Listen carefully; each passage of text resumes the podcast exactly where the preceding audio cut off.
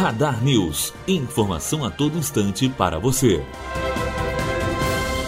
Quando se tem uma alimentação equilibrada e os exercícios não surtem efeito na balança, o diagnóstico é quase certo: metabolismo lento, que pode ser por características genéticas ou então uma defesa do próprio organismo. O fato é que nos dois casos ele queima o mínimo de caloria para armazenar o máximo. A dieta do metabolismo funciona como palha seca na fogueira, uma grande queima de gordura em pouco tempo. O cardápio utilizado reequilibra os hormônios e ainda favorece o ganho de músculos. Para atingir essa meta, as regras devem ser seguidas à risca, o que significa fazer 5 refeições por dia, comer 30 minutos no máximo depois de acordar, beber bastante água e consumir somente os alimentos permitidos na lista passada pelo seu nutricionista. Rodrigo Marinho, aluno do terceiro ano de jornalismo, diretamente para a Rádio Radar News. Informação a todo instante para você.